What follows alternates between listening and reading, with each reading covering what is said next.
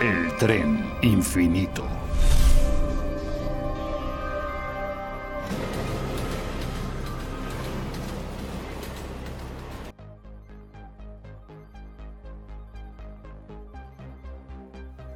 Esto es Lo Dibujito, un podcast sobre películas y series de animación. Yo soy el Sapo y conmigo se encuentra Fede, apodado por azar como el esgrimista de la palabra. Hola querido Fede. Buenas Sapo, ¿cómo estás? Bien viejo y vamos a ver en la segunda parte del especial de Infinity Train, es decir, la segunda temporada. Y esta temporada se titula Libro 2, El reflejo quebrado y se estrenó en 2020. Se trata de una continuación directa de los eventos ocurridos en el capítulo 7 de la primera temporada titulado El vagón cromado. Y bueno, por razones obvias recomendamos escuchar la primera parte del especial y ya que estás, de ver la serie, porque bueno, como digo siempre, se la vamos a arruinar. O por lo menos le vamos a develar muchas cosas importantes. Bueno, vamos con el primer capítulo que se llama El vagón del mercado negro. Y bueno, como dijimos, es una continuación directa de los eventos del, capítulo 7 de la primera temporada. Es uno de los capítulos más raros de la primera temporada. Donde Tulip se despide de, su reflejo que empieza a recorrer el tren con más libertad, alejándose del, del vagón donde pertenecía. Pero hay algo curioso porque ella más que nada, este, bueno, va a ser llamada RT o en inglés es, em, porque es RT porque es reflejo de Tulip, pero en inglés es... MR. No, MT, MT, MT, MT. MT, MT. Mirror Tulip. Cuando en el capítulo 7 ella comenta, cuando empieza a discutir con Tulip, que en realidad no está encerrada en el vagón cromado, sino que está encerrada eh, con una dependencia de la propia Tulip. Che, es como que está encerrada en el mundo del espejo y entonces siempre tiene que estar reflejando los lugares en donde está Tulip. Bueno, no, con una artimaña que nunca llegué a entender, yo que vi el capítulo como tres veces de, de esta cosa que hacen con una navaja suiza que la refleja al mismo tiempo. Bueno, no entendí. Puede escapar del vagón y recorre el tren. Acá arranca la historia en el vagón del mercado negro, en una especie de vagón donde hay em, conejitos guerreros. Así es. Una clara referencia a Cortázar, seguramente. Sí, es como unos guerreros de fantasía épica y un horno gigante. Eh, hay una escena donde, bueno, Tuli para, eh, RT para diferenciarse se personaliza. Y como es de metal, se tiene que cortar el pelo con las ruedas del tren, se tiene que perforar las, orejas con una perforadora, eso me gustó. Porque parece que los reflejos son, son metálicos, son de metal. Sí, sí, es una chica dura, muy literalmente. Bueno, una escena bastante larga va recorriendo el tren, lo que me, lo que me hace ver también, si bien el tren, es estas cosas que me hacen ruido, ¿viste? Si bien el tren es, se supone que es para ayudar a las personas, ya es un secreto revelado, hay vagones muy peligrosos, como el vagón de, hay un vagón de criaturas gigantes. No, es como que claramente hay situaciones en las cuales no mueren de pura suerte los pasajeros. Claro, si el objetivo son esas cosas que hacen ruido, ¿no? Si el objetivo del tren es ayudar a los pasajeros que están en él, hay algunos que son bastante, bastante picantes. Bueno, va, llega RT al, vagón del mercado negro, encuentra un cartel de se busca. Así es. Ah, no, ah, perdón, me, corrijo. primero pasa, primero pasa por un vagón alterno al vagón del mercado negro y encuentra un cartel de se busca no sé, parece que los agentes fueron pegando carteles en, otros vagones. Eh, los agentes que la persiguen. Y ahí aparecen nuevos pasajeros, ya bueno, ya está todo, como dijimos antes, está todo revelado. Están, los pasajeros vienen en vaina, tienen un número, tienen que llegar a cero, superar sus problemas personales y salir renovados, ¿no? Como dijimos antes, es como un tren creado por Paulo Coelho. Y esta vez sí lo recibe el maquinista que explica todo, ¿no? Bueno, yo soy el maquinista, este tren está, está, está hecho para que resuelvan sus problemas y existen un montón de, seres dentro del tren que los van a ayudar. O sea, ya resumiendo, eh, eso, eso a mí me, me, me, me aldispuso, digo, que si ya está todo resuelto, ¿qué, ¿qué, es lo que tenemos que esperar? Y bueno, ella ahora sí va al tren del mercado negro y Dicen que, bueno, si bien pobre se pudo liberar de las ataduras del vagón, ella vive en continua persecución por estos agentes que son Mace y Sig, que la van persiguiendo porque ella huye de todos los posibles reflejos que pueda encontrar.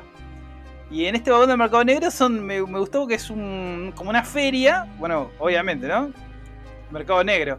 Pero son como babosas los que venden. O caracoles eran. Es todo bastante extraño. Y ahí aparecen los villanos principales de, de este libro, de esta temporada, que bueno, son los agentes Macy y Sig, que me encanta esta habilidad de poder, ellos pueden, cuando eh, RT se refleja, ellos tienen como la que la localizan inmediatamente y pueden salir de ese reflejo, sin importar el tamaño, o sea, te pueden salir de una monedita. De hecho, salen de un lente. Cualquier reflejo es una puerta. Claro, usan eso como una puerta y se materializan de ahí. O sea, como que cambian de, de estado, o sea, se vuelven más maleables y pueden trasladarse. Pero es genial eso, ¿eh? Sí, sí, sí. Bueno, la serie nos tiene ya acostumbrados desde la primera temporada a estas genialidades como las desarrollan. Sí, es como dijimos, ¿no? El, el, el vagón en tanto excusa narrativa funciona muy bien para justificar todo lo que pasa. Eh, esto funciona también en los libros de fantasía con la idea de la magia. Te digo, bueno, este, este bosque es mágico, bueno, ya está. Con la excusa del bosque mágico, un gnomo de repente puede ser el, presidente de la nación. No pasa nada. ¿Por qué no? Claro, él es, es, eh, lo utilizo como, eh, eh, como excusa narrativa. Hay una, eh, una anécdota con Stan Lee que cuando él crea el universo de X-Men, él, él dice, bueno, ¿cómo hacemos para justificar eh, la historia de origen de cada uno de estos personajes? Stan Lee dice, bueno, está fácil, digo que son mutantes y ya está. Digo que hay, hay una cuestión, gen- el, el GNX y con eso el tipo se salvó las papas, para que no quede explicar que uno, porque encontró un meteoro, otro, porque se lo dio un mago y otro porque se Caen todos en la misma bolsa y listo. descubrió la rueda, ¿viste? DC se está complicando con historias de origen cada vez más ridícula. El tipo dice, listo, viejo, nacieron así. Las cosas como son. Eh, RT llega al vagón otoñal, una especie de. que en realidad, bueno, es el vagón del capítulo 2 que tiene otro nombre, pero digo otoñal porque aparecen todos estos árboles con eh, ramas resecas, esta arbolada. Pierde a los agentes y aparece este ciervo que creo que es uno de los personajes más geniales de este libro. Sin lugar a dudas. Sí, es un ciervo que detecta inmediatamente que parece que puede hacer lo que sea, ¿viste? Es, eh, digamos que es mágico. Puede, puede hacer lo que sea, puede, pero creo que los límites de los poderes del, del, del ciervo se limitan a él mismo. No puede cambiar nada más que está alrededor de él, sino su propia anatomía. Así es. Pero con su anatomía puede hacer lo que quiere. Incluso lanzar rayo láser. Eso dicen. Sí, eh, bueno, ella em- empieza a hablar con, con, el, con el ciervo este en ausencia de nadie más y le cuenta que en realidad, eh, bueno, le cuenta la historia de Tulip, que eh, cuando Tulip llega lo llamaron vagón cromado, pero en realidad se llama Mundo Reflejo. Un dato que no nos va ni nos viene, pero está bueno. Se llamaba Mundo Reflejo. Es lindo porque nos marca que, tipo, nada, el hecho de que Tulip lo llame de un modo no quiere decir que es el nombre oficial del lugar. No, es el nombre que ella le inventó. Esa cosa me encanta. Bueno, ya aparece el, el tercer personaje del grupito. Acá te lo resuelven todo al toque. En un primer capítulo ya ponen el, el grupo de, de aventureros que van a recorrer toda la temporada. Que es eh, Jesse. Es un. Es un chico bastante risueño que parece no tener problema alguno. Porque está, es, está- es un campeón. Tiene muy buena onda, parece que se lleva bien con todo el mundo, es simpático. Sí, yo de última, ¿sabes que Cuando lo vi, dice por ahí lo que le falta al chabón es, es guita. Sí, por ahí el chabón es recopado y tiene deudas, ¿viste? Ese es el problema. No sé cómo lo podrá resolver el tren. No, no, no, no. El crecimiento es emocional. El crecimiento es emocional, así que por un lado iba a tener que ir eso. Bueno, mirá, hablando de crecimiento emocional, yo ahora tengo un mango y estoy bastante triste. Así que hay una conexión. Bueno, entonces eh, Jesse le está poniendo unas gafas al, al ciervo para sacar una foto. Y ahí irrumpe eh, RT como... Yo, yo no entendí un poco, es, es como que sienten que le, que le están robando una- un amigo o algo así, porque no entendí por qué lo rechaza tan automáticamente. Básicamente es eso, es como ella encontró al fin alguien con quien conectar un poquito al menos, que es este ciervo que todavía no tiene nombre, y de repente se despierta y encuentra que hay un chaboncito random que está ahí robándole a su amigo. Claro, y ahí eh, claro, le quiere sacar una foto con las gafas y ahí hay, bueno, es este momento donde, donde Jesse dice, bueno, vamos a poner un nombre, no le podemos decir siervo. Y le dice, vamos a ponerle Drácula. Y claro, RT reacciona, pero no podéis poner Drácula a un siervo, ¿cómo que no? Queda Alan Drácula. Le queda Alan Drácula al siervo y bueno, no sé si... No, esa parte no entendí, no sé si Alan Drácula dijo, bueno, esto, esto no es lo mío, o no sé qué le pasó, que como que se hace chiquito y se cae de un agujero. Yo creo que Alan Drácula actúa sin ton ni son y va viendo qué pasa. El capítulo termina con RT y Jesse mirando, a, mirando el agujero, eh, preocupados por, por Alan Drácula. Y así termina el capítulo 1. Eh, como comienzo está bien, como dijimos, como, eh, eh, es, es exactamente el capítulo primero de la primera temporada que eh, marca las reglas de la temporada. O sea, te pone en camino de qué es lo que vas a encontrar. Así es, partiendo ya con la ventaja de que, bueno, ya sabemos que es el tren, ya conocemos un poco al personaje principal, como tiene un poco de terreno recorrido. Yo creo que establece la idea esta de, bueno, no hay misterios por resolver, vamos a ir por otro lado en, el- en- en- en esta temporada, marcando más la idea de cómo puede RT cortar con la persecución y qué va a pasar, perdón, y qué va a pasar más tarde. Eh, a mí lo que me, hizo un poco de ruido, o sea, a nivel subjetivo digo que se perdió esta idea de la amenaza que podría representar el tren. Viste que en la primera temporada Tulip ve el rayo tractor que se lleva un pasajero y parece que fuese una amenaza permanecer el tren y acá esto se pierde, ¿no? Porque ya sabemos todo, ya sabemos que no es un impedimento y el tren mismo no es un antagonista. Bueno, creo que ahí es donde estuvo bien jugado el incorporar a los dos agentes policiales del mundo espejo para mantener una amenaza en juego. Una tensión, sí. Y bueno, vamos a la fichita que hacemos siempre. Para mí, el personaje del episodio, definitivamente acá tenemos que estar de acuerdo. ¿Quién? Dígalo, dígalo. Y Alan Drácula. Eh, Jesse me cae muy bien, ¿eh? Pero Alan Drácula es Alan Drácula. El único problema de Alan Drácula es que es el personaje de todos los episodios, básicamente. Sí, no, es genial. Y bueno, no lo vamos a adelantar ahora, pero como se despide, creo que es lo más maravilloso que pudieron haber pensado para el personaje. No, no nos adelantemos tanto. No, y mejores momentos. Yo creo que Mirror Tulip luqueándose. Ah, no, yo tengo, yo tengo dos. Es mi límite. Más de dos no, no más de dos saco, tengo dos. El maquinista, eh, hay una se- cuando hay una señora. Ah, bueno, eso no dijimos. Que eh, en esta temporada te muestran que no son todos chicos los que entran en el tren. Hay gente grande también, gente de todas las edades. Sí, y es un cambio interesante porque Sí, está buenísimo. amplía mucho el mundo. Eh, bueno, hay una pobre señora que parecía como una ama de casa, ¿viste? Que sale de la vaina, no entiende nada. Y hay un video como institucional de Wan Wan, que es el maquinista, que les explica el tren. Bueno, en este tren usted está. Eh, a mí me pareció un momento genial cuando aparece Sadwan, que dice: Ver este video quita de re- to- todas responsabilidades del tren. Oh, ahí tenemos de nuevo la cuestión del peligro que implica el tren. claro, al ver este video usted quita el tren de toda responsabilidad de lo que le pueda pasar. Y la otra, ¿viste cuando Jesse eh, está, tiene el celular? Parece que puedes entrar con tu celular al, al tren. Eh, le quiere sacar una foto a Alan Drácula, vos ves que en el historial de fotos son todos animales con gafas. Sí, es cierto. Como que tenía una Eh. costumbre de ir haciendo esto y nos marca que ya hace un ratito por lo menos que está en el tren. No, no- no es su primer vagón. No es su primer vagón. Ah, y también eh, hay algo que yo me había olvidado de mencionar, que el número de Jesse es muy bajo. Sí, sí, sí, sí, cosa que después nos van a marcar el cómo empezó todo esto, pero ya empieza bastante bajo. Y RT le, le- le dice, vos estás por salir. No, no, ese es el número que tenía cuando entré, número bajito. Creo que no, creo que había subido uno incluso. Sí, es entendible igual, porque como dijimos antes, pareciera que no tenía, no tendría problema alguno Jesse. Parece bastante estable como persona. Pero ya veremos que algo hay que resolver. Y arrancamos el, el capítulo 2, que se llama El vagón del árbol genealógico, que es en realidad el lugar donde se encontraban. Eh, cuando tú le pasa esto, en realidad estaba en la copa de un árbol gigantesco, un árbol literal. Eh, estaba en la copa del árbol eh, y lo van recorriendo buscando a, a Alan Drácula y, esto me hace, me hace tener que ayudar porque es muy difícil de, de explicarlo.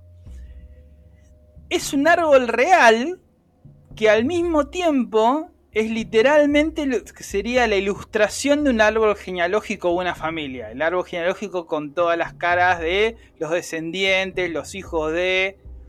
Pero representados en un árbol real. No sé si me hice entender. O vos lo puedes decir mejor. Yo creo que se entiende, pero también tengo la ventaja de que sé que de qué estás hablando. Pero admitemos que lo mismo pasa con casi todos los vagones, que si uno no vio la serie es muy difícil entenderlo rápidamente. Sí, sí, sí, bueno, hay algunos. En el mercado negro, listo, es una feria, pero este es como complicado. Es, el, es como la ilustración y están ubicados todos, pero es un árbol real, o sea, están talladas las caras en el árbol de eh, los que fueron los miembros de la familia. Y cada una de esas caras está viva y es la persona. Claro, cada una de esas caras está viva, puede hablar y se puede comunicar con el quien pase al lado.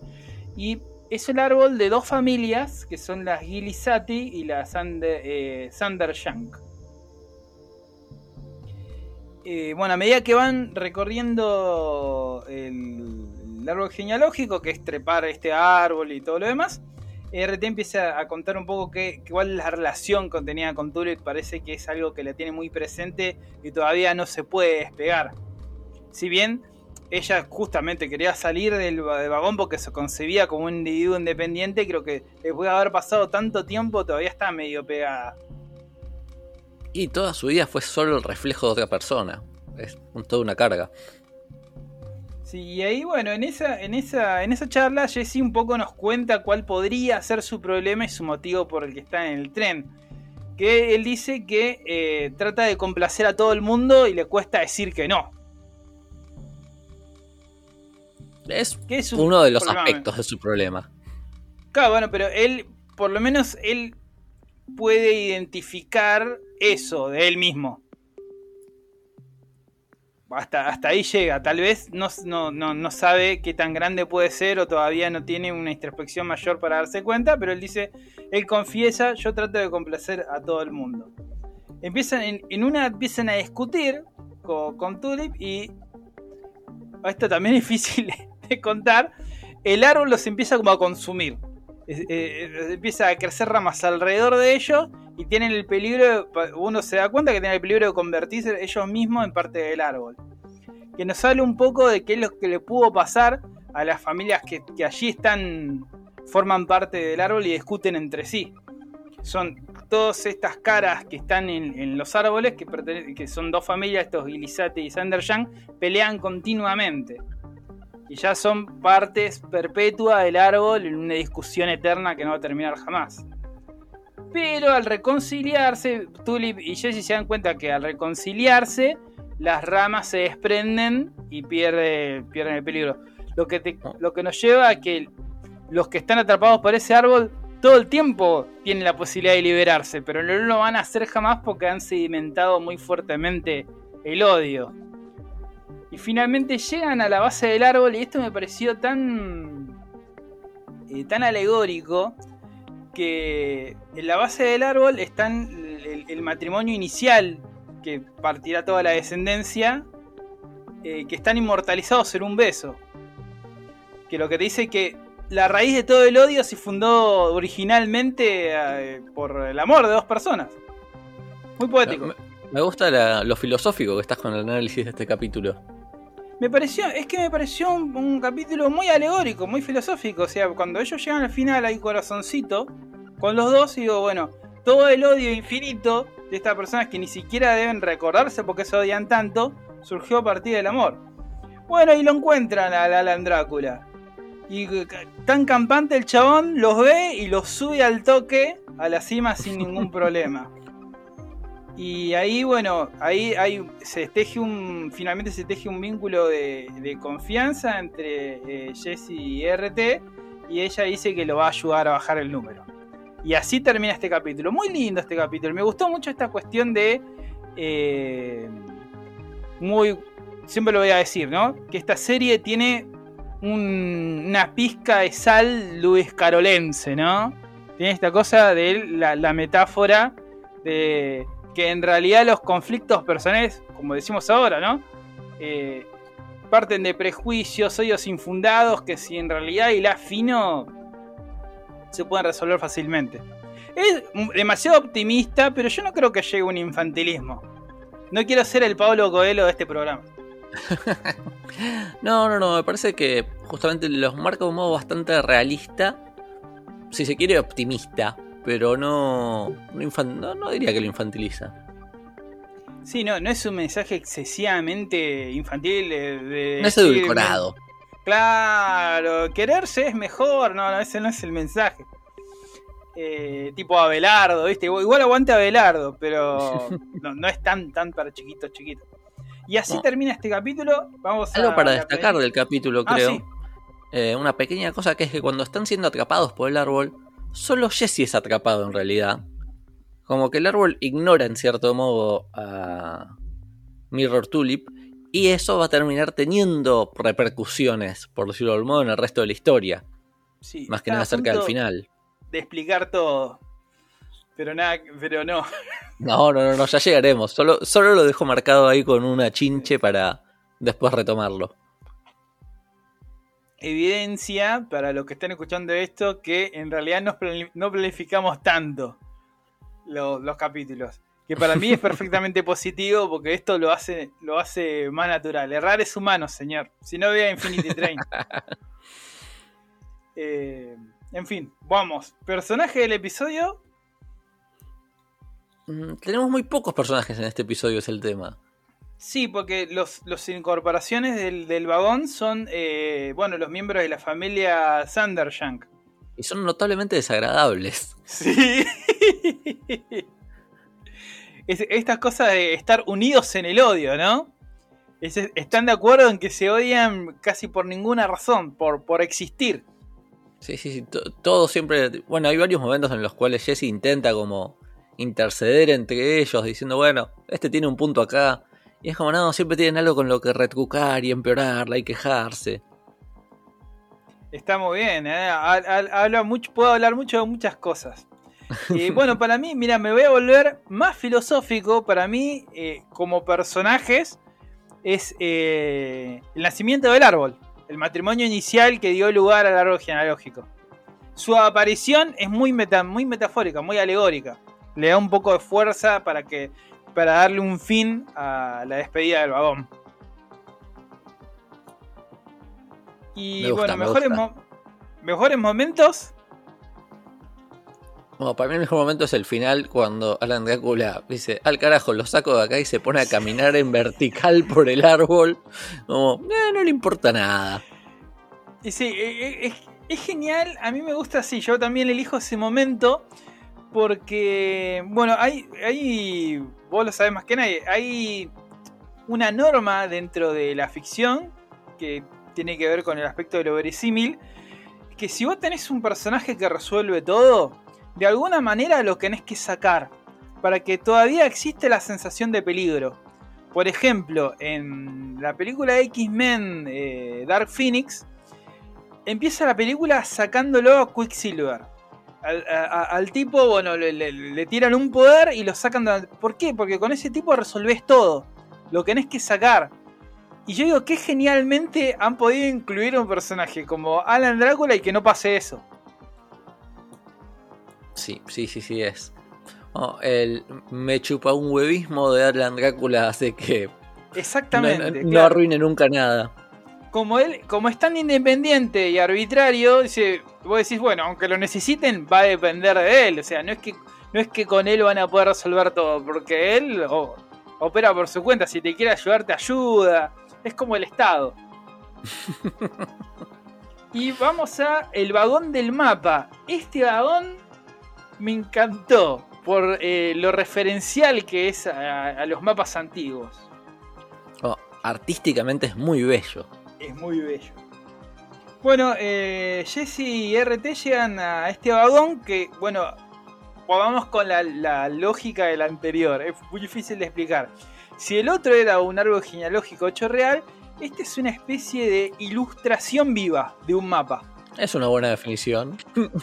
Hay- que profundizarlo, me parece. Pero es un mapa gigante, en principio incompleto, pero que al mismo tiempo que ilustra los accidentes geográficos, también los tiene. Tipo, el agua está mojada en cierto modo. O al menos se puede nadar en ella. Se puede nadar en ella, pero no tiene las características del, del agua real, sino que todavía tiene esas características de una ilustración, porque RT se da cuenta que el agua, no refleja, y menos mal porque ahí aparecerían los agentes. Bueno, eh, aparece una nube gigante, que es como un angelito, una ilustración renacentista un angelito, es una cabeza gigante con alas, simboliza el viento del, mapa. Y este Marcel saca de la lengua, saca un mapa y se lo da a. Y él le dice que el objetivo de ellos en, en ese vagón es buscar territorios inexplorados para expandir el mapa. Entonces ellos van encontrando las partes para, para, ir agrandándolo. Jess, básicamente Jesse va buscando eso, eh, encuentra diferentes partes, una parte se le da unas sirenas, él le cuenta que estuvo en el equipo de natación, nadaba mariposa libre, bueno, todo bastante, bastante laxo. Y el, número de Jesse baja de 32 a 31 y hasta que se dan cuenta que, las que Jesse se da cuenta que en realidad las intenciones de Marcel no es que expandan el mapa y puedan escapar del vagón o puedan trasladarse a otro vagón, sino es que los quieren cerrar ahí para siempre, no lo quiere, no lo quiere agrandar. Que se queden expandiendo el mapa por siempre. Entonces RT, eh, Jesse le dice, vos tenés un pedazo de papel, casualmente eh, RT sí tiene, pero es el, es el cartel de Se Busca.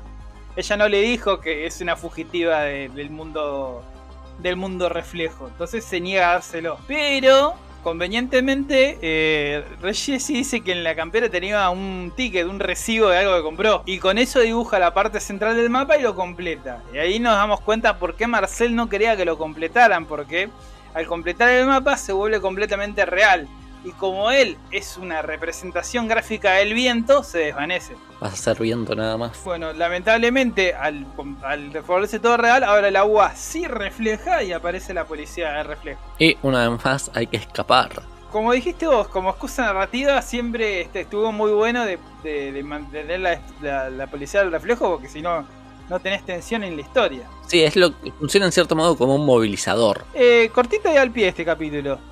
Sí, tiene, estos momentos laxos de, Jesse hablando de su vida, ¿viste? Que igual son los momentos en los cuales vamos conociendo al personaje, profundiza en lo que vos mencionabas antes de su necesidad de complacer, con esto de que él se unió al equipo de nado, pero no eligió cómo quería nadar, sino que bueno, no, nadaba en el puesto que le dijeron que necesitaban a alguien porque ¿quién quiere nadar mariposa? Bueno, nadie quiere, así que hacelo vos. Entiende esto de RT eh, intentando bajar el número, pero no sabiendo cómo, porque no entiende cuál realmente es el problema. Eso está bueno, la comunicación con ellos dos. Sí, sí, sí, esa relación es muy bella. Bueno, vamos con la tablita. El personaje del episodio. Para mí es Marcel. Me gusta como enemigo con su aspecto simplón y su actitud en principio tan pacífica. Antagonista secundario. Yo me quedo con las sirenitas chiquititas. Las que disfrutan de la visita de Jesse. Sí, porque tienen esta cosa estereotípica de la sirena que ante la, presencia masculina se ruborizan por la sirena arquetípica, la sirena de la sirenita. Me gusta esa sirena porque viste que está la, bien la la sirena más, eh, más griega, la que te, atrapa y te comió. Sí, sí, la que intenta traerte para hundir tu barco. Sí, malísimo. Quedémonos con esa, la que te sonríe y se va. Aunque ahora salieron documentales que dicen que lo que realmente eran sirenas eran las. La, ¿Cómo se llama? Los lobos marinos. Nada como estar perdido en medio del mar para ver lo que uno quiera ver. Sí, yo creo que los marineros estaban muy borrachos. Mejores momentos. Es un cortito demasiado, eh, demasiado comprimido, ¿viste? parece que a diferencia de los otros que pasan muchas cosas, acá es demasiado cortito de al pie, por eso... Sí, parece que pasará poco. Para mí el mejor momento es eh, el muy pequeño monólogo de villano que tiene Marcel, que eh, enloquece, pierde la cordura. Sí, es, muy buen momento ese. Hay como un primerísimo plano y el tipo extendiendo la mirada. Y después la cara de Jesse ante eso, que dice, ay no, hay que buscar una manera, no nos va a dejar salir. Bueno, para mí es cuando Mirror Tulip descubre que el agua no la refleja. Cuando empezamos a jugar con esos límites de el world building de la serie. Me gusta mucho eso. Sí, yo pensé que ella iba a plantear quedarse ahí. Pero me, imaginé eso. Me imaginé que el conflicto iba a pasar, eh, bueno, acá ya no me persiguen más. Al mismo tiempo ya quiere libertad. Tener que quedarse en un lugar atrapada para que no la persigan. Ah, sí, puede ser contra personaje. Bueno, pero para descansar un rato. El que sigue es el vagón del sapo. Atención, ¿eh? Vos sabés que tengo un dato de color. El vagón del sapo. Está basado en vos. Eh, sí, claro. Me, llamaron los guionistas de Cartoon Network para ver qué ideas podía. Y mirá, lo que pasa en el vagón puede retratarse muy, muy a lo que pasa en mi propia vida. Tengo un dato de color. El vagón del sapo reemplaza en número de capítulo el que vendría a ser el vagón de la gata de la temporada anterior. Datos innecesarios que da el sapo, ¿no? Bueno, los chicos empiezan a, a huir y se van a, hasta el vagón del sapo. Los agentes quedan fuera del vagón en la puerta y los chicos entran. Y es un vagón completamente vacío que tiene las dimensiones de un, de un vagón real. O sea, esta no es un universo entero, es algo muy minimalista. Está todo vacío, no hay ni asientos. Y hay un sapo en la mitad de, de la habitación. Que, que yo pensé que se escondía acá algo Tal vez sí, pero nunca lo encontré, ¿no? No sé si se escondía. Vamos otra vez con los elementos muy Luis Carroll, ¿no? Y esto me pareció demasiado Luis Carroll, porque para los que leyeron la, la novela, está lo de los frascos, vieron la película de Disney. Sí, sí, bébeme. Bébeme y cómeme. Bueno, aparece un sapito y le dice, loco, no me pateen. Porque al lado de él hay un cartel que dice pateame. Pobre sapo. Claro, dice, bueno, van a quedar. Decía buenísimo porque el sapo nunca les miente. Le dice, bueno, para salir del vagón eh, me van a tener que patear, así se va a revelar la puerta. Pero no me pateen. ¿Y por qué no te voy a patear? Le dice Turi. Porque no quiero que me pateen. Que tiene toda la lógica del mundo. Claro, tiene toda la lógica del mundo. Porque a alguien le gustaría que lo pateen.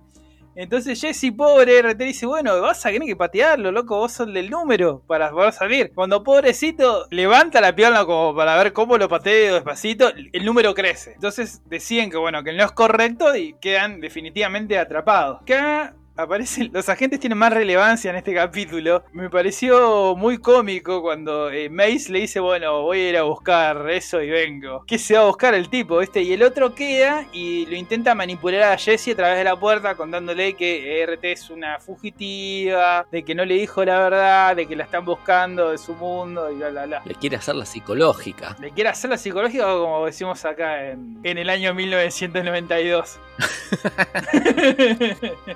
y ahí Mace después trae. ¿Sabes cómo se llama? ¿Te acordás cómo se llama lo que trae el chabón? No recuerdo el nombre. Lone Breaker. Quebrador de troncos. Es una especie de martillo de presión a la mierda, ¿viste? A la mier- es, es como fuck the rules, ¿viste? No me importa lo que. que- que- porque está, yo creo que está fuera de esta idea del, del tren y la ayuda de los pasajeros, ¿viste? Sí, sí, claramente ellos están en otra. Los pasajeros no les importan para nada. Este- en este vagón entendemos perfectamente cuál es el problema de, de Jesse. eh, que Jesse le. No me acuerdo si lo cuentan o es por el video que ve y lo ve también RT. ¿Vos te acordás de eso? Si no me equivoco era eso, justamente. Él empieza el video y ahí RT lo mira. Y ahí es donde conoce un poco la historia y la que se mandó. Pobrecito. Bueno, él, él había. Él se acercó a unos bully que en realidad querían lastimar al hermano y lo tiraron por un tacho de basura por un acantilado. El medio que no intervino para evitar eso y. Y para hacerse amigo de los bullies encima, como para parecer un amigote más. Y tampoco los enfrentó cuando el, el hermano aparentemente se rompió el brazo por eso. No fue una jodita, lo, lo pusieron en un tacho y lo tiraron por una pendiente. Y bueno, y RT lo enfrenta con sentido común. Dice, vos te das cuenta que no son tus amigos, de que tu, tu hermano se pudo haber lastimado. Pero Jesse no está listo para verlo. No se da la idea de que tuvo que haber actuado en ese momento. Y ahí el sapito le dice, bueno, loco, pateme para así van a poder salir. Qué dilema, pero solo una persona sería capaz de. Un personaje sería capaz de salvar las papas del fuego en esta situación. Está bueno porque a Alan parece que ni siquiera tuvo la intención de patearlo. Fue un reflejo. Y al mismo tiempo de una patada que escapa totalmente a sus poderes. Es como cualquiera podría haber hecho la misma patada. Le da una patadita y bueno, se revela la, la puerta, entran los agentes, pero se llevan al sapito, ya se agarra al sapito y los, los agentes se quedan encerrados en ese vagón donde no hay ninguna superficie reflejada. Y el número de Jesse baja hasta el 14. Lindo, lindo, lindo vagón. Ah, Bueno, también a diferencia del libro anterior, que ya sabemos el problema en el primer capítulo, acá bueno, lo va desvelando poco a poco. Es creo que la oferta de originalidad que tiene esta temporada respecto a la otra. Sí, es un buen análisis. Vamos con el personaje del episodio, no me puedes traicionar ahora, ¿eh? Por favor, si alguien no dice que es el sapo, no entendió nada. Y yo no entendí nada, porque para mí el personaje de este capítulo es, Sig, que viene, que es el compañero de Mace, Mace es el del sombrero. Y Sig era un compañero un poco condescendiente con Mace, que eh, como lo veíamos de la temporada anterior y de esta, que se llevaba un poquito llevar por lo que decía Mace, que era más tenía una personalidad más imponente. Pero ahora vemos que el tipo es bastante maquiavélico. Casi que lo convence a Jesse. Sí, y tiene como un- una cuestión cruel ahí que se deja ver fuerte. Claro, porque era como el bueno, este Mace era como el tipo que lo dejaba llevar y ahora te das cuenta que Sig no, Sig tiene su cuestión más oscurita. Sí, sí, no, no es una víctima del otro y que solo lo está siguiendo. Exactamente, es una víctima también es bastante, es bastante picante. Vamos al vagón siguiente, el vagón del parásito. A mi entender, uno de los capítulos más oscuros y siniestros de toda la temporada. Y al mismo tiempo, algunos de los más divertidos en algunos momentos. Sí, bueno, llegan a un vagón de pasajes florales, dato de color, yo no sé si esto tiene, que tiene alguna relevancia o quiere decir algo. Son flores gigantes que son dos tulipanes. Tulip, tulipán, no sé, tulip, tulipán, no sé si hay algo ahí. No me quiero, no quiero hacer un, un gradual, una gradual transformación a fanático de internet que saca cosas nada que ver. que noté que en mis búsquedas por YouTube, viste que están las sugerencias. Y hay un video que dice personas que deberían subirse al tren del infinito. Creo que lo habías mencionado anteriormente. Sí, creo que lo mencioné. Porque todos los diálogos que tienen RT y Jesse van expandiendo con una exposición bien cuidada. Y Jesse le empieza a cuidar, le empieza a preguntar a R3 sobre el mundo de los reflejos. Y ella le dice un dato de suma importancia que si lo pasás por alto, después no vas a entender los otros capítulos. Ella dice que cuando el original de un reflejo muere, los agentes de la policía de los reflejos le dan dos opciones. Una es borrar eh, su- sus recuerdos y buscarle otro original. Y la otra es que conserve sus recuerdos y convertirse en un agente de la policía para que persiga a las astillas. Alta configuración social, papu. Terrible. Visto así, es claramente el mundo, el mundo reflejo es una distopía. Sí, sí, sí, sí. Es como, podría haber toda una serie sobre el mundo reflejo. claro, porque no es que eh, RT se quiere escapar del el, el vagón de los colchones infinitos. No, se está escapando de un lugar re jodido, ¿viste? El vagón de la plata. bueno, llegan a... parece que ya se están yendo a un vagón bastante tranquilo, no hay nada. Hay tulipanes gigantes y tienen que pasar por una charca de fango para llegar a la puerta de salida. Y acá aparece este loco que es eh, Perry. Él se presenta también simpaticón. Me encanta esta idea de que va a ser recurrente. Que muchos villanos secundarios de los vagones primero se presentan como figuras muy amigables, como Marcel. Es cierto, no lo había pensado, pero sí es algo recurrente y que tiene peso narrativo. Me- a mí encima me encantan esos villanos. El que primero eh, se, se presenta, se presenta eh, amigablemente, pero termina siendo muy siniestro. Salvo los, la policía del reflejo, que bueno, es la poli. Comentarios políticos en el lo dibujito. Este Perry que se presenta como una criatura simbiótica, RT es, eh, es muy perceptiva le- y le pregunta, bueno, pero vos, eh, bueno, este, este Perry está en la boca de, Alan Drácula. Dice, bueno, pero ¿puede seguir pensando por sí mismo? No, sí, no te preocupes, que él, él está bien. Él todavía puede... Estamos en una cuestión simbiótica, él todavía está. Está muy bien, ¿eh? Que le pregunte eso. Y le dice, bueno, que no se preocupen, yo le leo la mente y sé lo que... Le puedo transmitir lo que él está pensando. Algo sumamente dudoso, ¿no? Es como cuando alguien te habla a través de alguien. Sí, esto bueno, confía porque y porque es mi palabra. Sí, es como llamar a tu suegra y digo, che, pero está bien. Sí, no te preocupes por tu novia. Acá me está diciendo que está todo bien. Yo te voy contando. Y me hace un poco de ruido eso. Y ahí pasan, junto con Perry y Alan Drácula. Además tiene, bueno, eh, hay algo que me gusta que RT resalta un hábito que quiere que no haga. Es transformar la mano, una de las patas de Alan Drácula en una mano de un gorila que abre la- las puertas. ¿no?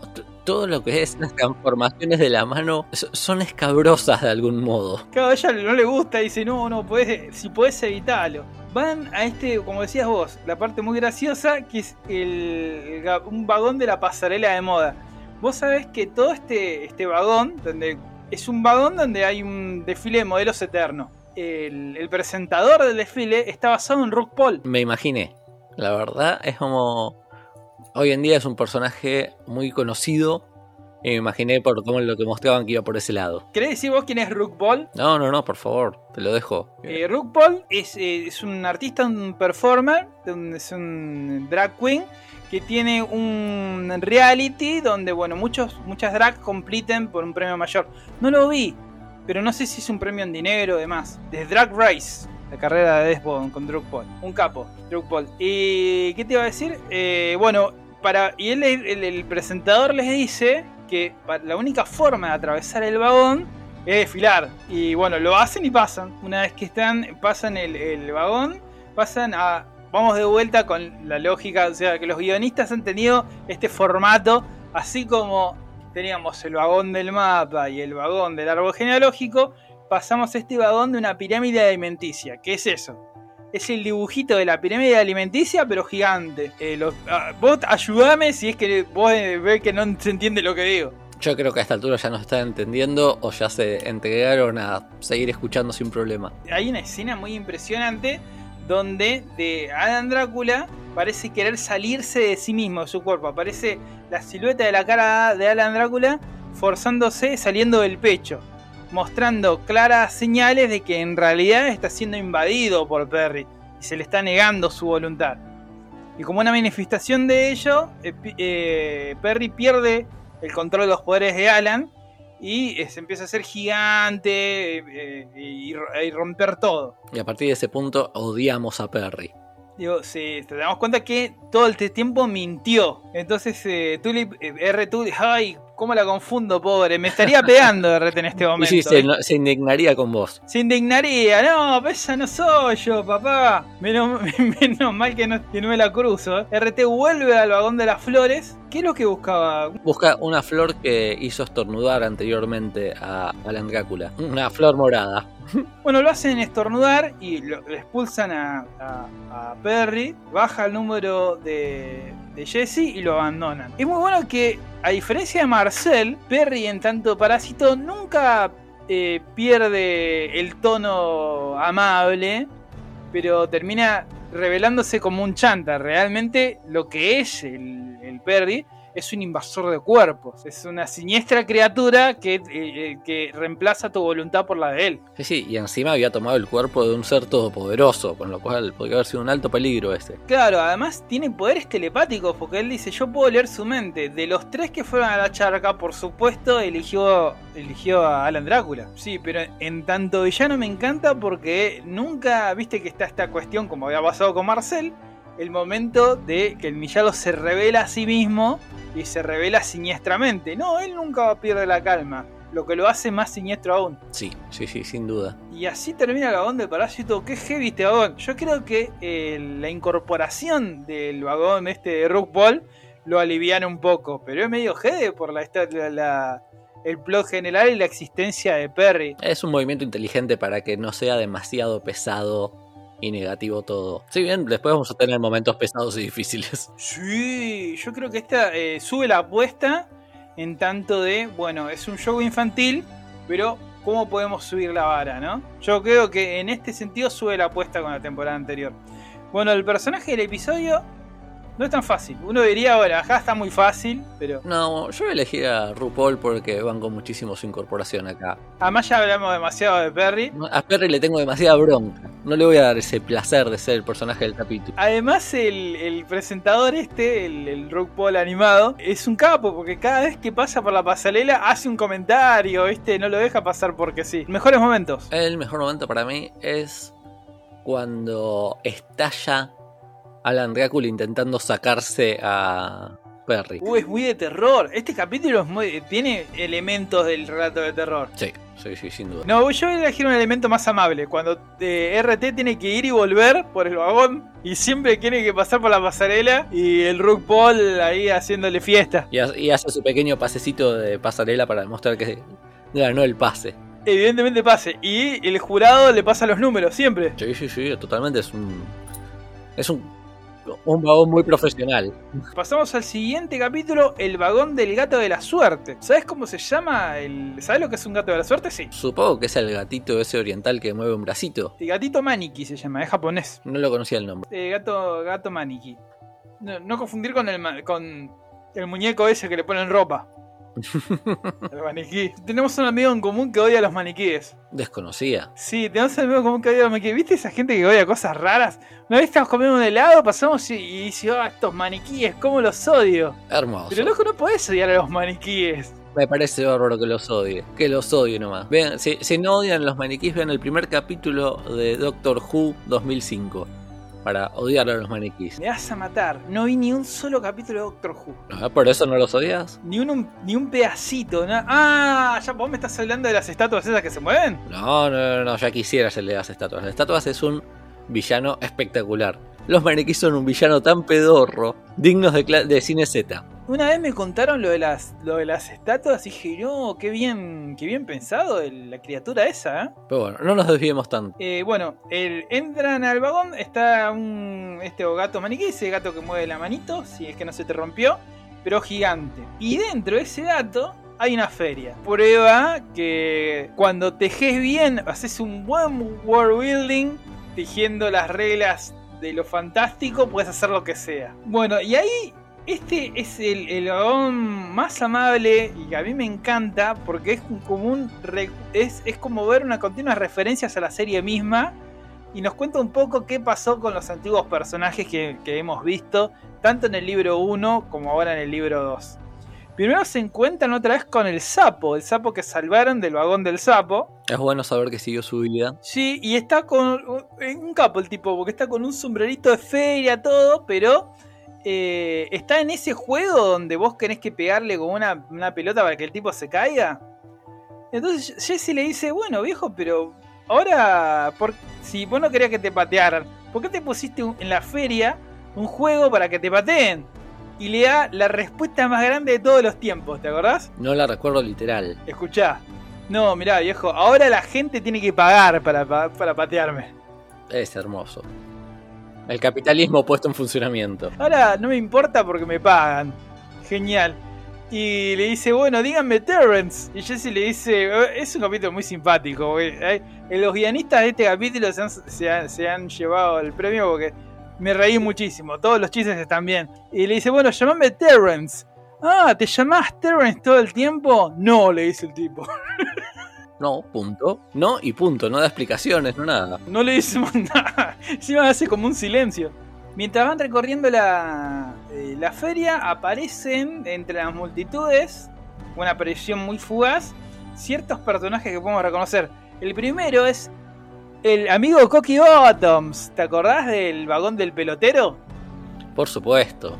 Lo cual nos, eh, nos da la información de que pobrecito está bien, sobrevivió a los eventos terribles de que sucedieron en el vagón del pelotero, sin una oreja menos. Pero como el Cocky Bottoms es un muñeco de felpa, no creo que le resulte más daño. Y todavía tiene ese juguetito, ese squishy que tenía en aquella habitación. Y eh, es bueno verlo en el, va- en el, este, el vagón del gato de la suerte, en esta feria gigante, porque es como una feria de juegos infinita donde puedes jugar con gente todo el tiempo y no estar recluido como le había pasado en aquel vagón, que tenía una camita tirada ahí y tenía que esperar hasta que apareciese de vez en cuando algún pasajero. Pareciera un mundo casi utópico para él. Así que está bien, este, Cocky Ottons está bien, Riquelme está bien, así que no tenemos que preocuparnos por él. Y aparece también el hombre de cristal, del vagón de cristal, que está jugando una especie de Run Revolution. Por supuesto, y parece que juega muy bien. Y parece que es muy ducho, así que bueno, también está bien. No sé qué pasó con el gigante, pero bueno, ese está bien. Y nos reencontramos con la gata, que también está el que tiene en su lugar ideal, ¿no? Porque está chanteando en una feria. Lugar que por excelencia para gente eh, estafadora. Sí, además establece una premisa también un poco dudosa, porque le dice, mira, vos querés buscar la puerta, yo la tengo la puerta. Eh, vos haces mil puntos y yo te doy la puerta. Tenemos un ganador por mes. y bueno, entran en el juego de la gata, pero aparece un individuo enmascarado que curiosamente tiene una máscara que nos recuerda mucho a... mm, ¿Cómo se llamaba el robot? Ya me lo olvidé. El robot de la primera temporada, el malo de la primera temporada, no recuerdo el nombre. El Stuart, ya está. Muy bien. Tenía, una máscara de Stuart, pero amarilla. Y tienen que hacer un jueguito de inflar globos. El número de Jesse baja. Y bueno, y después se pudre todo. Aparecen. El, el enmascarado se revela como una especie de saqueador. Que aparecen un montón de, de psychics de él. Y empiezan a saquear todo el vagón. Eh, la gata lo reconoce a esta chica que estaba. La enmascarada. Es una chica que se llama Grace. Y bueno, ahí no, ahí no dicen, ah, esos, otra vez esos malditos Apex. Que parecen solo un grupo que son los Apex. y se revela que son todos pasajeros que tienen más número, tienen un número inmenso, o sea que están rechupados por el tren. Y así termina nomás. Sí, sí, sí. Bueno, es un capítulo interesante, ¿no? Que es, bien de aventuras cortito, está bueno de la aparición de personajes viejos. Y es, es más un, un capítulo de presentación de, de los Apex, que pensé que se transformarían en los villanos principales, pero no. No, si bien a partir de ese momento tienen un peso en el conflicto. Tienen un peso en el conflicto, o sea, agregan un componente que no existía allí.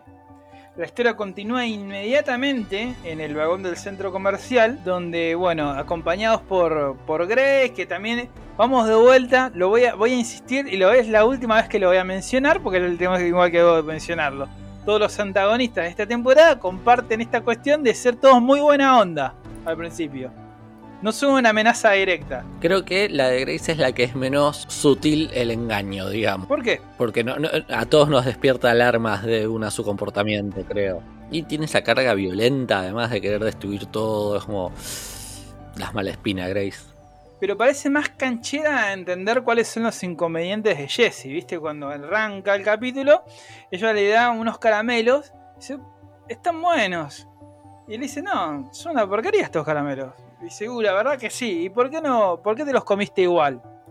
Si no te cabe, tiralos a la mierda, mira, tiralo ahora al tren. Y parece ser un- estar un poquito más capacitada que RT para, para ayudarlo a Jesse a salir. Solo que ese no es objetivo. No es objetivo. Y ahí cuando van al, al vagón de, de los Apex, que es el vagón del centro comercial, tiene esta cosa como movimiento anarquista dentro del vagón infinito, ¿no? Está todo grafiteado, son como skaters, son todos muy jóvenes. eh, Grace tampoco es muy grande, también es una nena. Sí, es un adolescente. 18 años como mucho. Y presentan como el segundo, que también es un adolescente, que es Simon. Porque o sea, que el Apex, o sea, son ellos los más grandes, pero son todos chiquititos. Son todos nenitos. Así es. Todos niños de verdad, digamos. No son parte de un vagón, son pasajeros. todos pasajeros.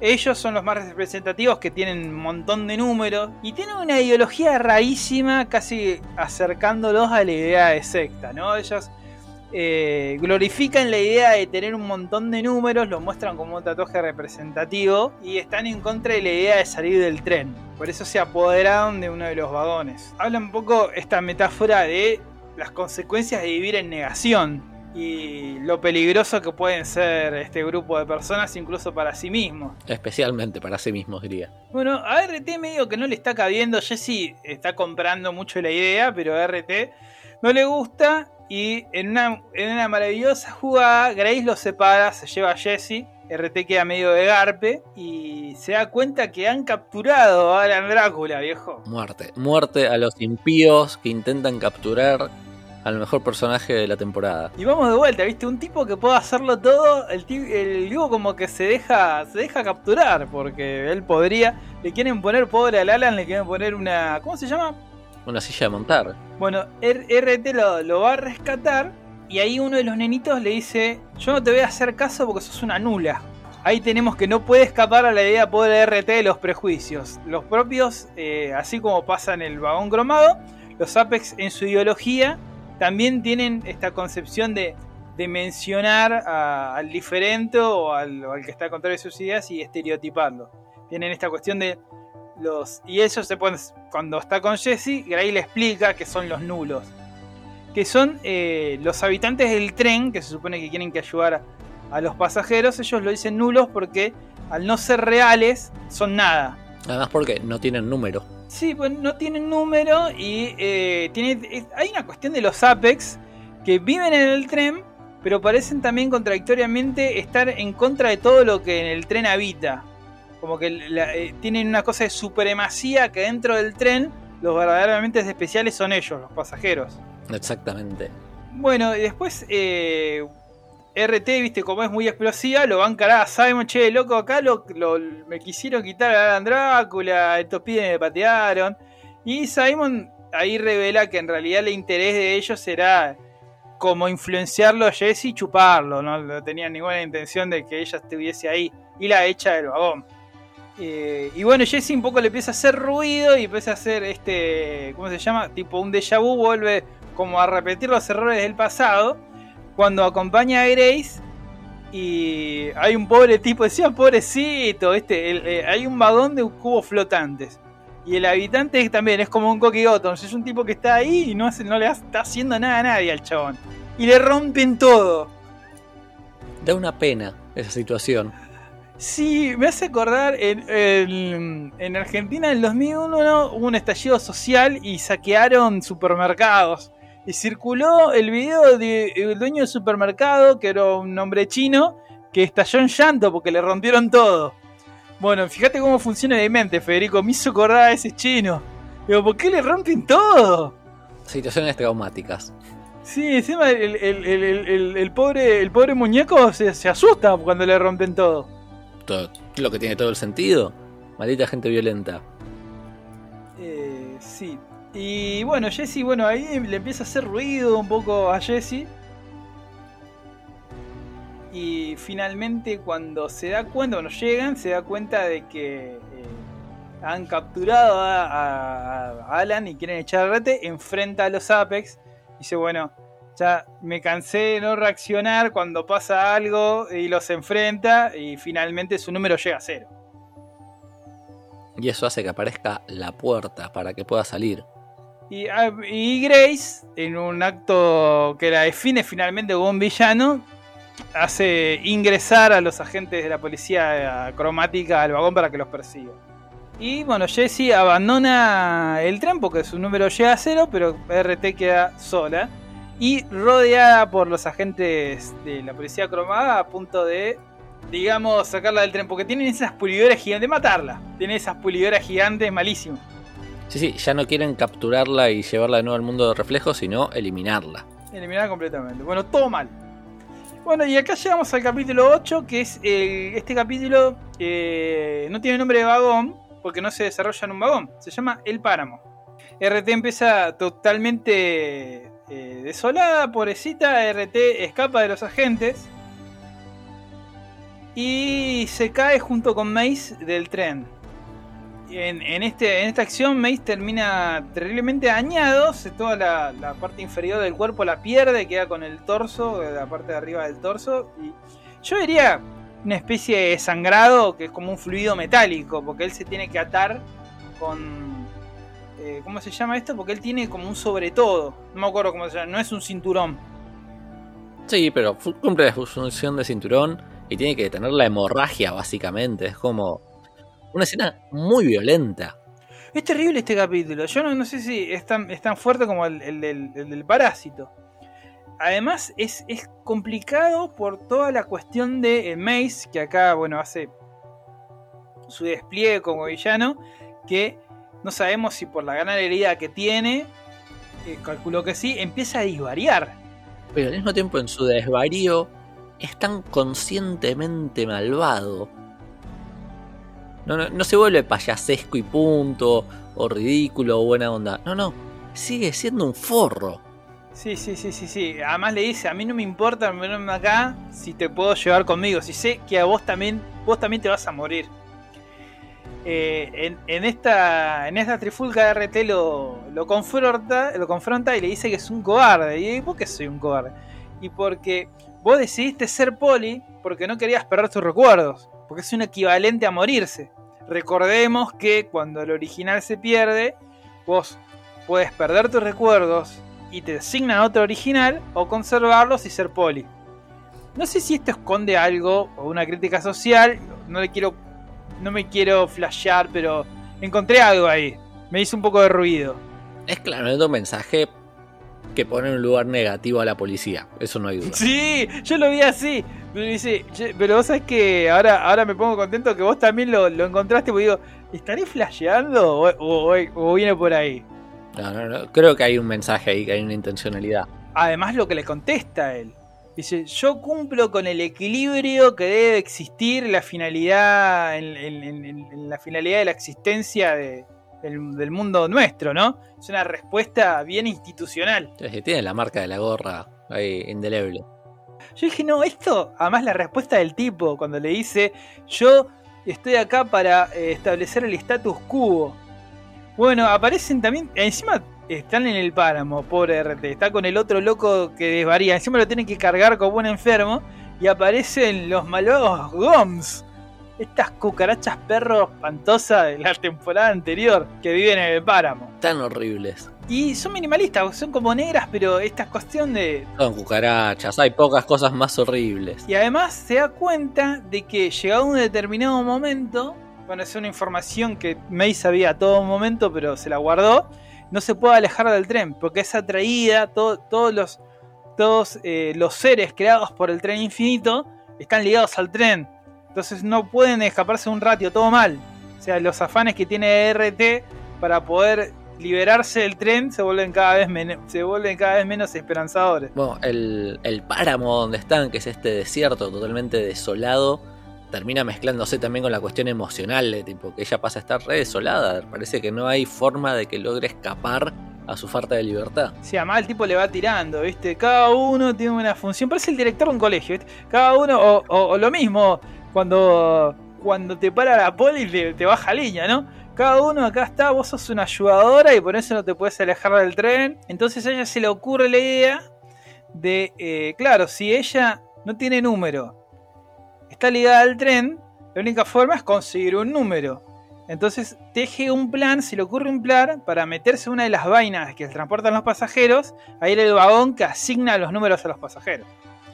En esa movida vuelve al tren, pero Mace en un último acto de maldad la quiere arrastrar a las ruedas para que se mueran los dos. Y acá viene algo muy turbio, porque bueno, eh, eh, RT asesina a Mace. Lo, tengamos la idea de que eh, Mace quería matarla a ella, pero lo asesina y Mace termina fundiéndose en las ruedas. Sí, podemos decir que es en defensa propia, pero eso no quita que acaba una vida, marcándonos ya una rotura total con lo esperado normalmente en series para chicos. Sí, además hay una cuestión de lo simbólico, ¿no? Porque dijimos, ¿no? Él le tiene una hemorragia que es líquido metálico, pero simboliza la sangre. Bueno, cuando el tipo es consumido por las ruedas, explota como un globo y toda, toda la, la, sangre metálica, llamémosla así, salpica la cara a RT en un primerísimo plano. Después ella se saca la sangre con la, con la mano, es una cosa impresionante. Y recordemos que hasta donde vemos, podemos pensar que estos dos policías son iguales a RT. No, no, no es que está matando a alguien de otra especie, al típico, bueno, los monstruos sí los podemos matar.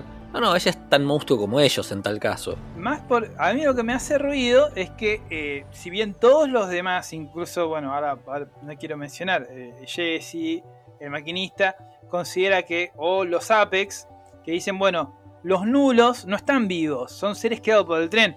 Pero ella se define a sí misma como un individuo, ella dice, yo soy una persona.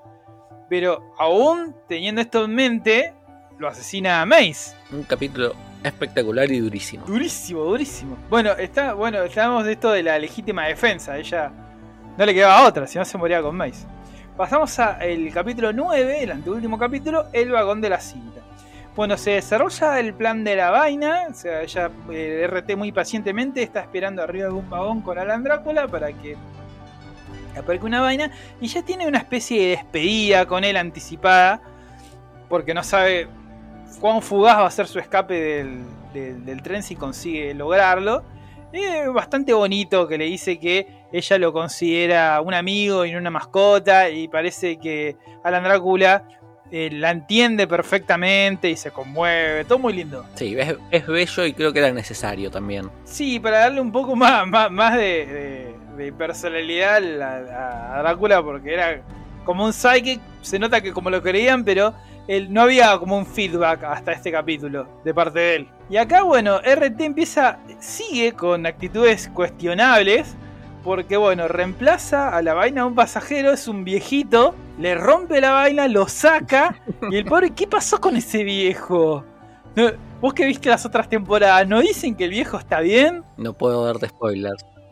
No puedo dar spoilers de las próximas temporadas. Pobre viejo. Y lo saca el viejo ahí y dice, bueno viejo, sos vos o yo, le dice.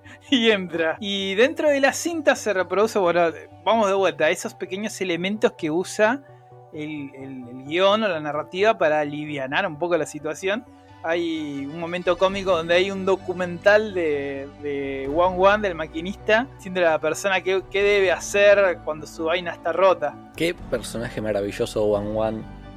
La verdad es que logra mantener la coherencia con la temporada 1 y es bellísimo. Es mucho más oscuro acá, dice cosas más creepy, Sad One. Eh, Pero Southman siempre tuvo ese lado así súper oscuro. Sí, pero acá me parece que dice cosas más. Porque dice. eh, Viste que One One dice. Bueno, ahora puedo pensar dónde está Atticus. Eh, se debe estar rascando, ladrando. Y aparece Saco donde dice. O es una pila de huesos podrida al lado de. ¡Eh! Dije, pará. Bueno, eh, yendo en el, en el vagón. Este, este sí se vuelve. Hasta, desde el capítulo 7 hasta acá no sabes cuál es el más creepy. RT va hasta el vagón de las cintas. Y acá nos revelan algo, así viene un momento de revelación, que es algo que quedó como una laguna del otro. Cómo se generaban las cintas de los pasajeros. Eh, que está muy bueno, que habla en... eh, hay una justificación pseudocientífica de cómo opera el tren. O sea, el tren genera los números, que es una representación numérica de eh, la resolución de los conflictos personales, el mejoramiento personal. Pero a partir de qué lo hace? De la generación de estas cintas de video que le da un parámetro de cuál es el problema. Es bastante creepy el vagón. Yo no lo podría descubrir, de- describir mucho. Hay como unos robots. Se lo parecido a los. Ah, se me fue el nombre, pero a los robots malvados de Matrix. Es muy, ma- es muy Matrix este vagón. Yo te sabes que te iba a decir que es un vagón muy Stephen King. También, totalmente. Porque aquí los, los pasajeros pasan por un proceso, están todos dormidos y están como enterrados en una nebulosa, una niebla. Y eh, hay como unos eh, robotitos chiquititos que no sabemos si, están eh, operando, pero pasa una, una especie de... se genera metafísicamente, o lo generan con tecnología que desconocemos, una cinta que viene a representar el inconsciente, el contenido de la mente del pasajero para poder así programar su mejoramiento a partir del sistema del número y de los vagones. Calculo que ahí también se le va a asignar una posición en el tren. Entonces, eh, RT empieza a ver el contenido de las cintas, termina viendo la de una chica que el problema que tiene es que se le murió la, la iguana que le compraron, porque no la descuidó. De nuevo ahí mostrando también la- el lado más frío de RT, donde le, le parece una boludez. Es como, ah, bueno, esto va a ser importante, nada más se le murió una iguana, loco, que deje de hinchar. ella decide reemplazar justo a ese pasajero porque le dice es un problema menor. Dice yo estoy encerrado para siempre acá y a esta se le murió una iguana. Y ahí se traslada al vagón del número, es, están como enlazados los dos. El vagón de la cinta con el vagón del número, donde se le da al pasajero. O sea, volvemos a algo muy Stephen King, porque ellos son trasladados como una especie de líquido amniótico que imagino pensando que calculo que es el sistema por el cual se les asegura el sueño a los pasajeros y se les asigna el número a partir de la cinta. Vos sabés que algo me llamó la atención. Antes, cuando ella llega, justo llega un pasajero que se llama Danny Naut, que es este, este hombre de negocios o este empresario. Sí, En 5 segundos te muestran toda la historia del tipo. Parece que el tipo está muy embebido en los negocios, descuida a la hija. Yo no sé si el personaje que aparece es la Germu o es una empleada de él. uh, no recuerdo tanto como para analizarlo los pinos. Son tres flashes que te muestra la vida del tipo y al tipo le ponen el nombre 5128. Yo calculo que todo adulto que llega debe tener números más altos que, que los niños. Estamos todos más jodidos mientras más grandes somos. Y bueno, ella espera la llegada del- de la chica esta de la iguana. Y encima le dice, no, vamos por esto que vos decís de la oscuridad. Dice, bueno, discúlpame, pero mi problema es mayor que el tuyo. Y bueno, no hay muchos cuestionamientos morales. Y se da cuenta que a pesar de reemplazar a la, chica, el- hay una máquina gigante que es una especie de impresora que, bueno, no le inscribe el número, la traspasa. Y no le, no le inscribe el, número del tren. Enfurece completamente y empieza a romper todo. En una, en- en una escena muy bien, muy bien construido. el- no diría diálogo, pero muy construido el texto. El que dice: Yo también merezco irme de acá porque soy una persona. Y aparece para detenerla el Stuart, que se revela como el maquinista. Y así termina este capítulo. Una escena también muy dura, tipo, muy desesperante cuando se pone a romper todo. Pobrecito, sí, sí, sí, sí, sí, se transmite eso, ¿no? La, la impotencia, la desesperación. Es como que, sabes que está mal lo que está haciendo, pero también lo entendés. Sí, porque es, es- le, le- invade esta situación de estar completamente atrapada. Es como una especie de rehén en el, en el vagón. Y vamos con eh, la grillita. El personaje del episodio, yo ya lo, lo voy a decir primero, perdóname. Mi personaje es Danny Now, el del número 5128. Y es un gran personaje, pero no, yo voy a poner como personaje a la pobre iguana que nos muestran su vida y muerte. Pues, La alimentó de más, la alimentó de más. Y pone, encima pone en primer plano con la iguana toda muerta, ¿viste? Sí, sí, sí, sí, es como tan creepy. Qué mal la pasó. Sí, y además a mí me, me agarró ese egoísmo. Digo, che, pará, no debería superar tan fácil la culpa por la muerte de la iguana. Que viva con esa culpa, viejo. Viví con la culpa de matar a la, a la- a la iguana, viejo. Bueno, mejores momentos. Yo me voy a quedar con el video explicativo de Wong Wan, donde Wong Wan mismo dice, bueno, igual vas a estar inconsciente mientras que hago esto, así que no me vas a escuchar. Lo, lo- lo hago más por diversión propia. No, yo me quedo con la llegada al vagón de las cintas. Pues vamos de vuelta, muy Stephen King. O muy Matrix.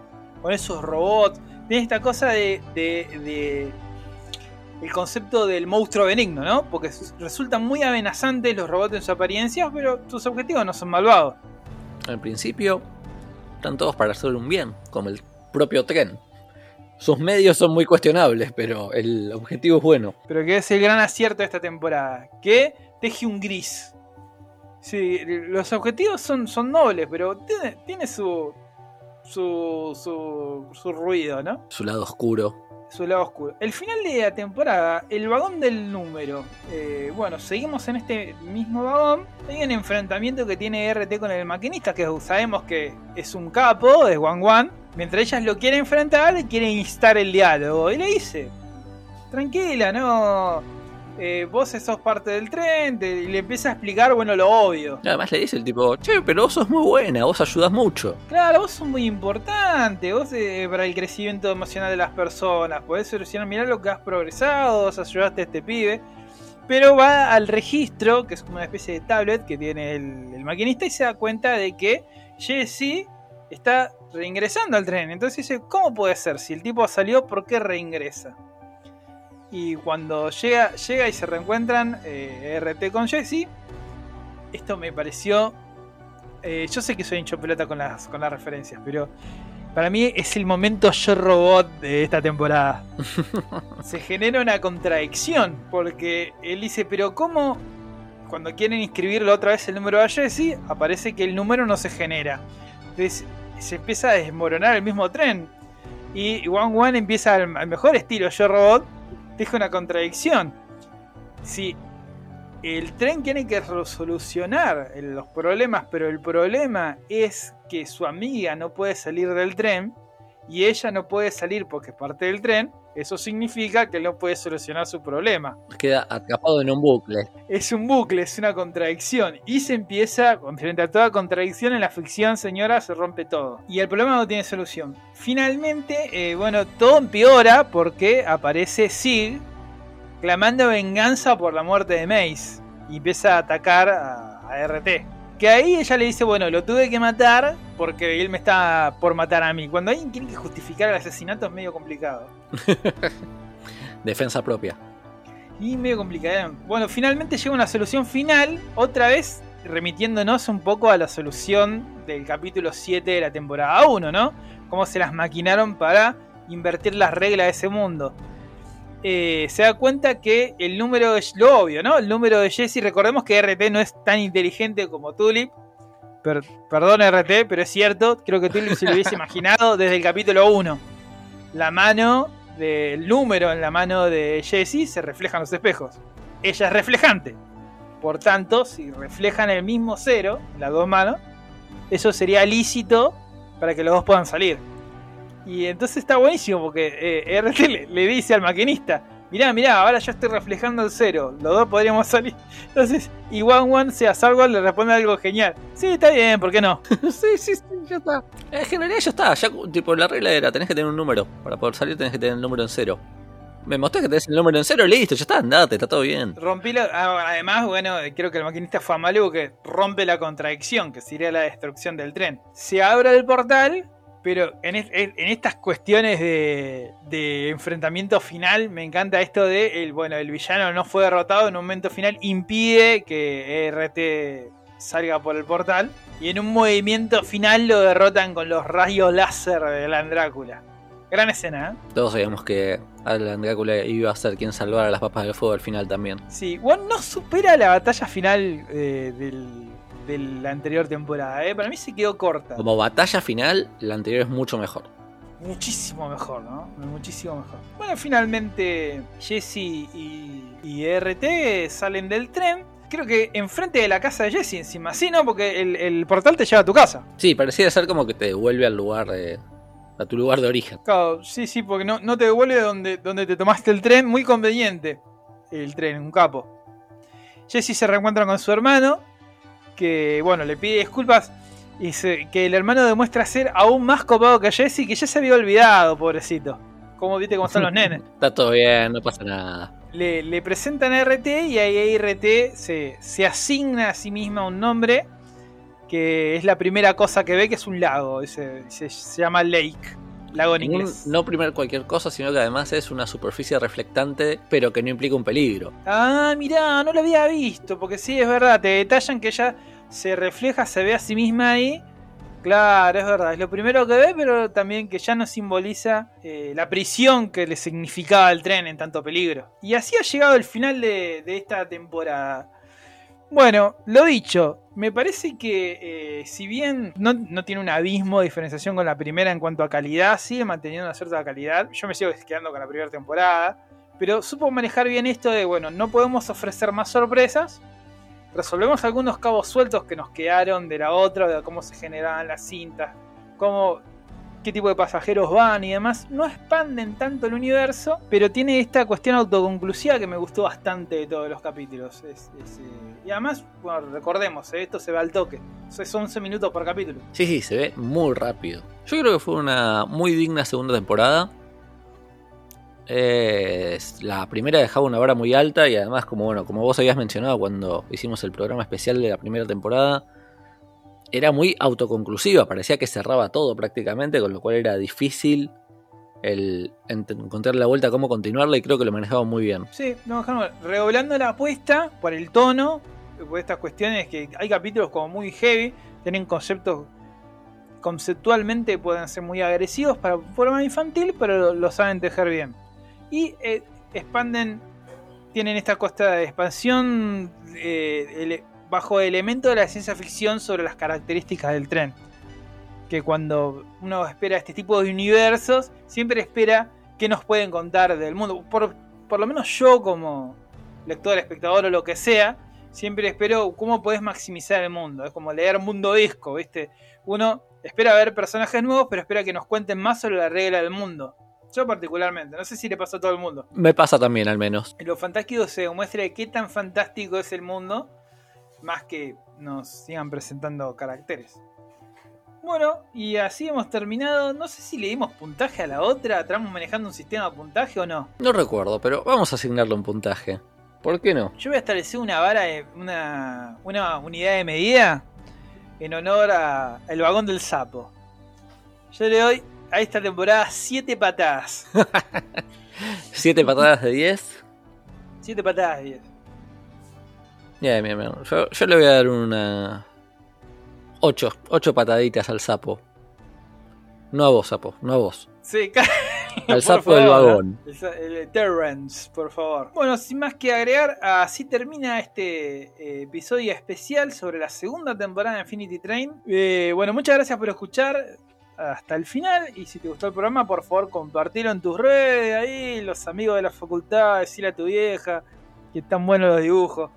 Y nos despedimos hasta la próxima semana para otro capítulo de Lo Dibujito. Yo soy el sapo diciendo no me pateen.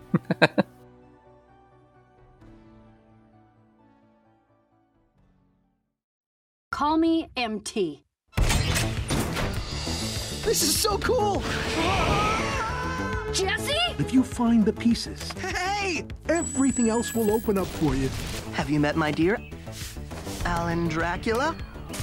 Step away from that criminal! Criminal? We gotta leave! What is going on? Technically, I am a criminal, What happened? but I didn't do anything wrong. I'm from a place called the Chrome Car. Remember Tulip? I used to reflect her, but I wanted to live my own life, make my own memories. That's against mirror law, and those flecks have been chasing me ever since. Leave me alone! End of the line, Sliver.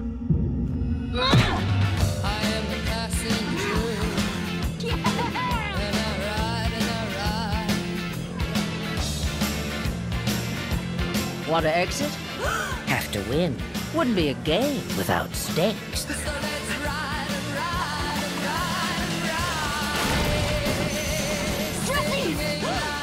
We're getting out of here.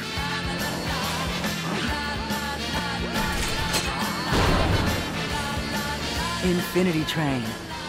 Book 2. Coming soon.